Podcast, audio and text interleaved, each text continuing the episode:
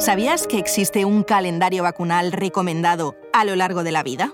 Se trata de un documento del Consejo Interterritorial del Sistema Nacional de Salud que incluye las vacunas que se recomienda administrar en función de la edad a toda la población en España.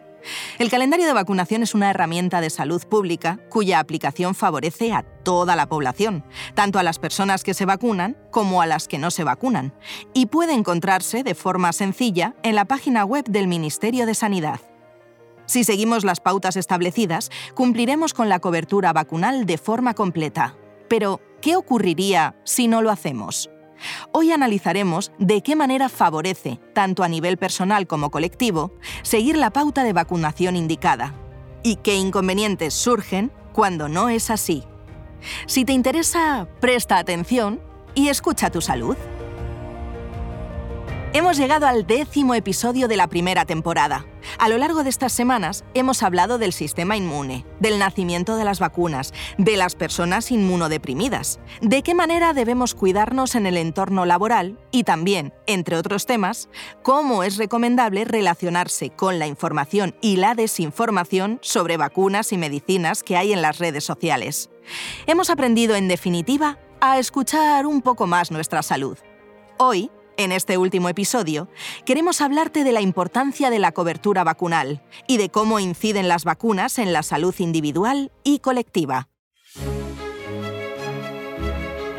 Si de algo nos hemos dado cuenta a lo largo del último año y medio, es de la gran importancia que tiene en la sociedad la figura del personal de enfermería. En este décimo capítulo, indagaremos en la vacunología, y para profundizar en la importancia de la prevención, nos acompañan Susana Cantero, coordinadora del Grupo de Trabajo en Vacunas de la Asociación de Pediatría de Atención Primaria de Canarias, y María Dolores Vera Iglesias, enfermera en consulta de pediatría del Centro de Salud Dr. Guigú del Servicio Canario de Salud. Gracias por acompañarnos en este capítulo de Escucha tu Salud. Hola, ¿qué tal? Yo soy Susana Cantero, eh, como hemos comentado, enfermera y coordinadora del Grupo Trabajo en Vacunas y estoy encantada de colaborar eh, con una iniciativa tan maravillosa como hablar a la gente en estos momentos de pandemia de la importancia de la vacunación. Buenas, yo soy María Dolores Vera Iglesias y encantada de participar en este capítulo de Escucha tu Salud para la GSK. Vamos a empezar por el principio. La típica cartilla de vacunación que muchos guardan como oro en paño durante la etapa pediátrica sigue más allá. Más allá de lo que muchos creen, existen recomendaciones que van desde los primeros años de vida hasta la vejez. Pues sí, son muchos los factores que pueden afectar a nuestro estado de salud. Algunos no dependen de nosotros, como son la edad o la genética, pero hay otros muchos que sí podemos modificar y que son, por ejemplo, nuestros hábitos de vida. La Organización Mundial de la Salud, en la novena Conferencia Mundial de la Salud que tuvo lugar en Shanghái en 2016, recomienda líneas de acción no solo individuales, sino que recuerdan la importancia de los hábitos de vida saludables y nos dan 12 consejos para gozar de buena salud. En tercer lugar, después de una dieta saludable y mantenerse físicamente activo a diario, nos recomienda vacunarnos por delante de otras muchas, muchas recomendaciones. En España, y como en casi todo el mundo, la vacunación no es obligatoria.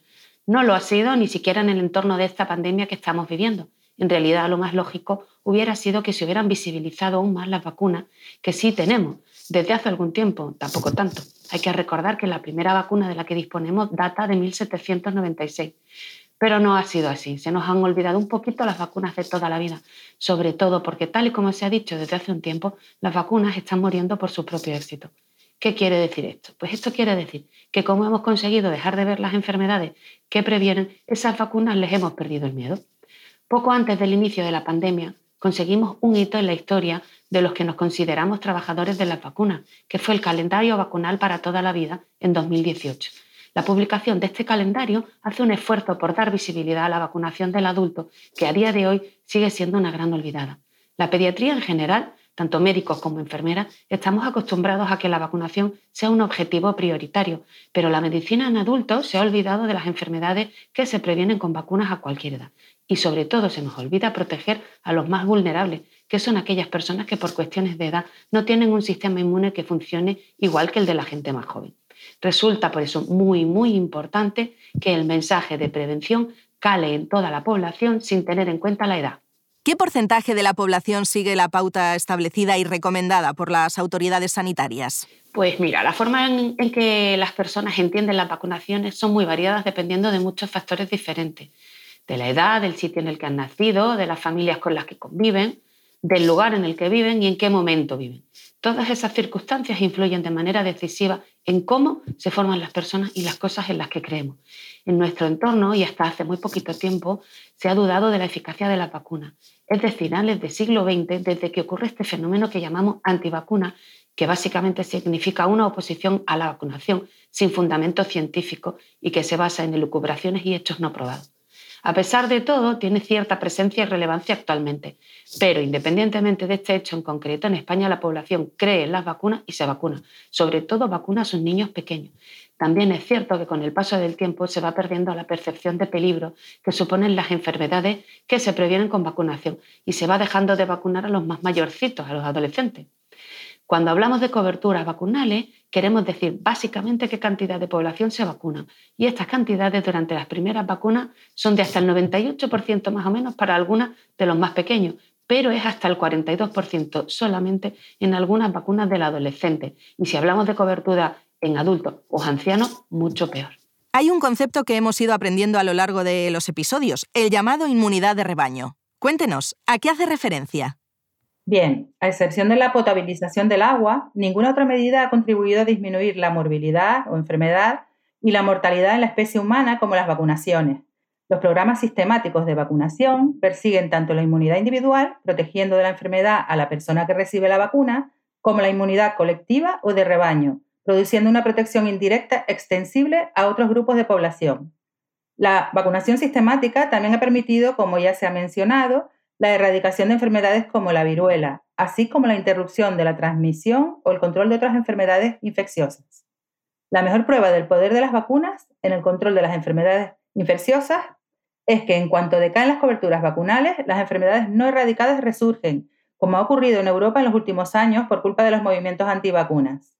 La importancia de las vacunas es incuestionable, tanto es así que algunos países europeos que sufren el resurgimiento de enfermedades inmunoprevenibles por caída de sus coberturas, han instaurado la vacunación obligatoria infantil.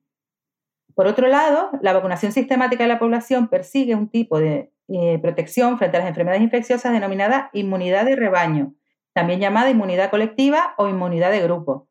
Es un fenómeno que se observa en una población cuando parte de ella se ha hecho inmune a una enfermedad por contagio previo o porque ha sido vacunada y se interrumpe la cadena epidemiológica entre sus individuos provocando una forma indirecta de protección contra una enfermedad, evitando que individuos no inmunizados se contagien. Cuanta mayor es la proporción de individuos inmunes o vacunados, eh, menor es la probabilidad de que un individuo susceptible entre en contacto con un individuo infectado. Según estudios epidemiológicos y la Organización Mundial de la Salud, la inmunidad de rebaño puede alcanzarse con coberturas de vacunación por encima del 70%, Alcanzar coberturas del 100% de la población es prácticamente imposible porque depende de varios factores difícilmente controlables.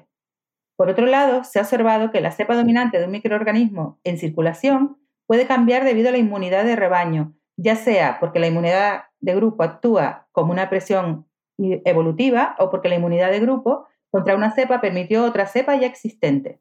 ¿Me podéis explicar un poco y a los oyentes de dónde viene el concepto de la vacuna?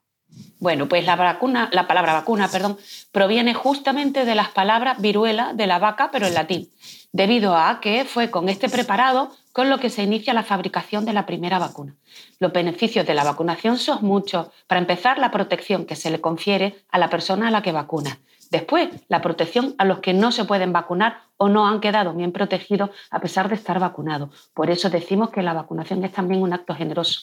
Y por último, y aunque sea desde un punto de vista de la economía, es importante vacunar porque se ahorra mucho dinero.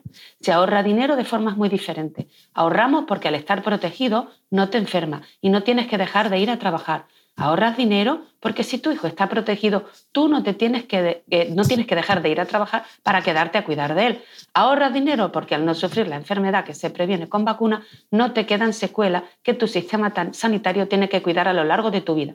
En fin, los beneficios son muchos, muchos. Fue un hito en la historia de la vacunación y de la medicina cuando se pudo dar por erradicada la viruela. Idealmente debemos de perseguir la misma meta con otras enfermedades Para las que hay vacunas, pero a día de hoy resulta más complicado de lo que fue entonces. ¿Considera que falta información o formación a la población para que se conozca la importancia de una buena y completa prevención?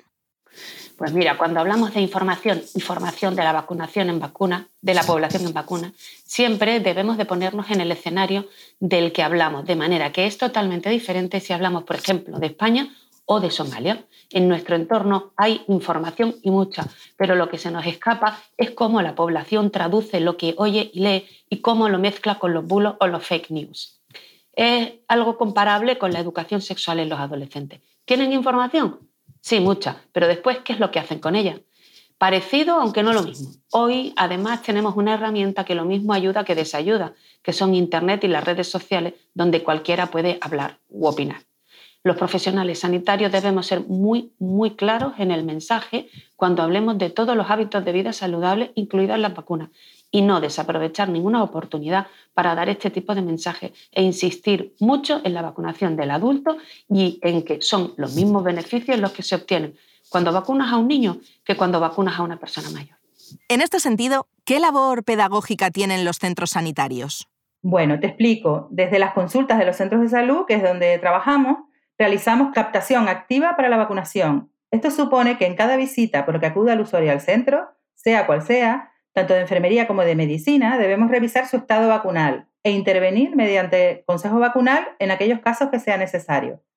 Se trata de ofrecer al usuario una oportunidad de vacunación ese mismo día en el que acude o programar una cita posteriormente para completar su calendario de vacunas. Esta captación activa es muy frecuente en pediatría de los centros de salud, en ocasiones incluso teniendo en cuenta al grupo familiar en el consejo vacunal, el resto de hermanos y los convivientes, pero puede llevarse a cabo en cualquier contexto, primaria, especializada, pediatría o adultos. Este planteamiento es la esencia de las actividades preventivas, entre las que la vacunación es una de las más importantes. Para terminar, ¿qué les diría a aquellos que están dudando entre vacuna sí o vacuna no? Bueno, pues yo les diría que ya hace mucho tiempo que las vacunas han demostrado que funcionan y que si vacunarse o vacunar a los suyos les genera la más mínima duda, que pidan cita con su médico o con su enfermera, que lleven anotadas todas sus dudas y que se las planteen a sus profesionales de referencia. Hay que tratar cada duda con su respectivo argumento y, si es posible, aportar páginas de lectura seguras para los más dudosos. Completando lo que plantea Susana, debemos evitar ser, ser directos y huir de los juicios de valor con respecto a su indecisión a la hora de vacunar. Como muy bien ha explicado ella, lo ideal es ofrecer información acerca de la vacunación, haciendo referencia a fuentes con evidencia científica que sean accesibles y que ellos mismos puedan consultar, permitiendo una toma de decisiones informada. La clave está en empoderar a los usuarios para convencerles de las bondades de la vacunación y evitar imponer nuestro criterio profesional por encima de sus conocimientos o sus creencias. La Organización Mundial de la Salud lo tiene muy claro y así lo ha plasmado en la Agenda de Inmunización 2030. Lograr un mundo en el que todas las personas, en cualquier lugar, de cualquier edad, se beneficien plenamente de las vacunas para gozar de buena salud y de bienestar. Es una labor a nivel local con repercusión mundial y actuar tan solo depende de nosotros. Muchas gracias Susana Cantero y María Dolores Vera Iglesias, coordinadora del Grupo de Trabajo en Vacunas de la Asociación de Pediatría de Atención Primaria de Canarias y enfermera en consulta de pediatría del Centro de Salud Dr. Guigú del Servicio Canario de Salud respectivamente. Ha sido un placer contar con vosotras en este capítulo de Escucha tu Salud. Pues muchas gracias por invitarme a colaborar eh, con motivo de la difusión de, la vacunación a todas las edades. Nos parece muy importante a la enfermería, a la pediatría y uniéndonos a, medicina de adultos, seguir promocionando la vacunación en el adulto. Muchas gracias. Muchas gracias por, invitarme también a esta, actividad docente y para favorecer la vacunación y empoderar a los usuarios para cumplir el calendario. Muy bien, muchas gracias.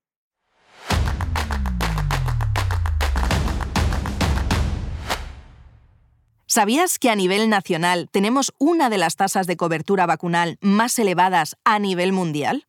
Así lo declaraba meses antes de que apareciera la pandemia la directora general de Salud Pública, Pilar Aparicio. Y es que, por ejemplo, la tasa de vacunación en época infantil supera el 95%, una cifra muy positiva a la hora de hacer frente a la reaparición de ciertas enfermedades. Hoy hemos aprendido tres cosas importantes. 1. que el calendario de vacunas va más allá de la etapa pediátrica y contempla la prevención para los mayores de 65 años. 2. Que si logramos un elevado porcentaje de vacunación, obtendremos la llamada inmunidad de rebaño y así frenaremos la proliferación de la enfermedad. 3. Que es muy importante informar y formar a la sociedad para que las personas tomen las decisiones oportunas.